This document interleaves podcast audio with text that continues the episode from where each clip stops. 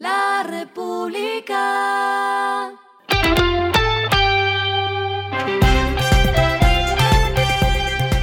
Al final de la jornada, esto es lo que debes saber sobre el comportamiento de los negocios, las finanzas y la economía.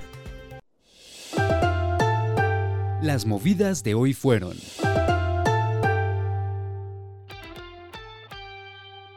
La distribución del grupo Pau de Azúcar a sus accionistas de aproximadamente 83% de las acciones que posee el grupo Éxito para mejorar la liquidez e incrementar la flotante se daría en el tercer trimestre del año. Así lo informó el presidente de la cadena de supermercados, Carlos Mario Giraldo, en medio de una reunión pública con inversionistas en la que también se dio un balance de los estados financieros de la empresa en el primer semestre, periodo en el que el grupo facturó 10,6 billones de pesos, un crecimiento de 13,5%.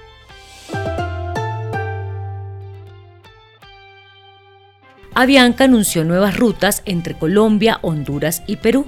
La primera conexión se hará entre Bogotá y Tegucigalpa en Honduras y operará seis vuelos y tendrá una oferta de más de mil sillas a la semana, mientras que la segunda ruta será entre Bogotá y Cusco en Perú, que ofrecerá ocho vuelos y contará con más de 1.600 sillas semanales.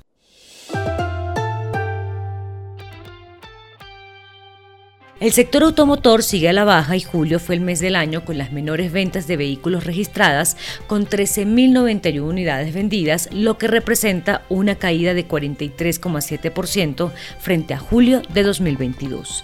El top 3 de las marcas de vehículos que más vendieron son Chevrolet, con 1.817 unidades y una caída de 50,8%, le sigue Toyota con 1.814 vehículos y un leve crecimiento de 0,3%, y Renault ocupa el tercer puesto con 1.718 vehículos comercializados, un descenso de 62,1%.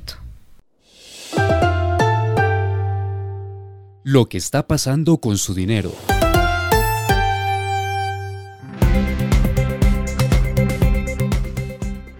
Según cifras publicadas por Fincomercio, un colombiano que gana un salario mínimo está ahorrando en promedio mil pesos diarios, es decir, que logra reunir 30 mil pesos al mes. Hasta 2022, las ciudades que mayor ahorro lograban eran Bogotá, Cali, Medellín y Barranquilla. Sin embargo, cifras del DANE muestran que actualmente 76,6% de los hogares colombianos no puede ahorrar al final de mes.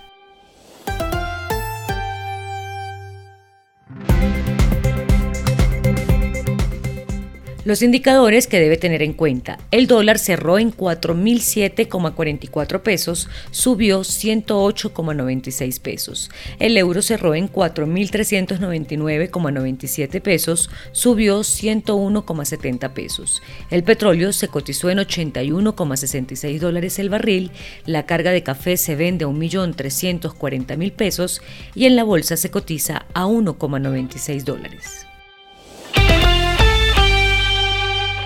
Lo clave en el día.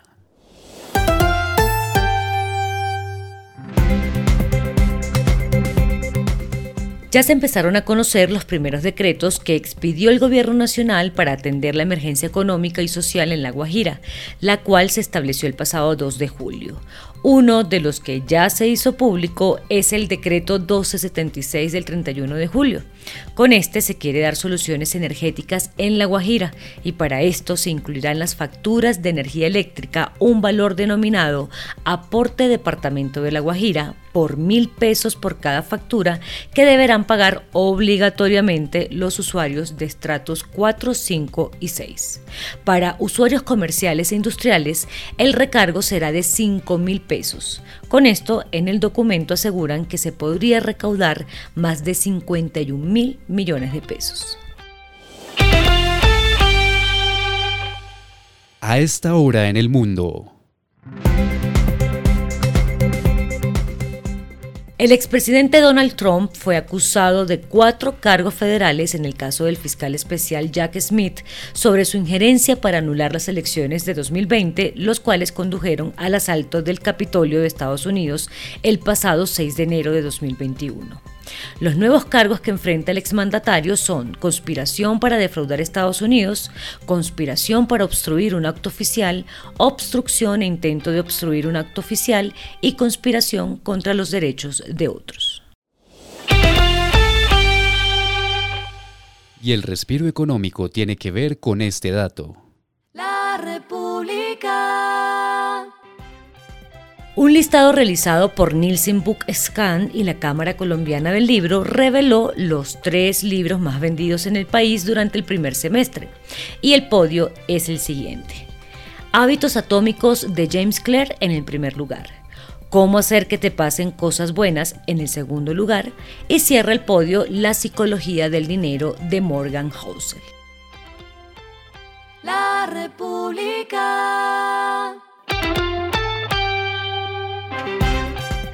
Y finalizamos con el editorial de mañana. El negocio de los carros no volverá a ser el mismo. Que un mercado de carros como el local solo se vendan unas 13.000 unidades al mes sugiere que hay un cambio acelerado y que la tasa de progreso está a la vuelta de la esquina. Esto fue Regresando a casa con Vanessa Pérez.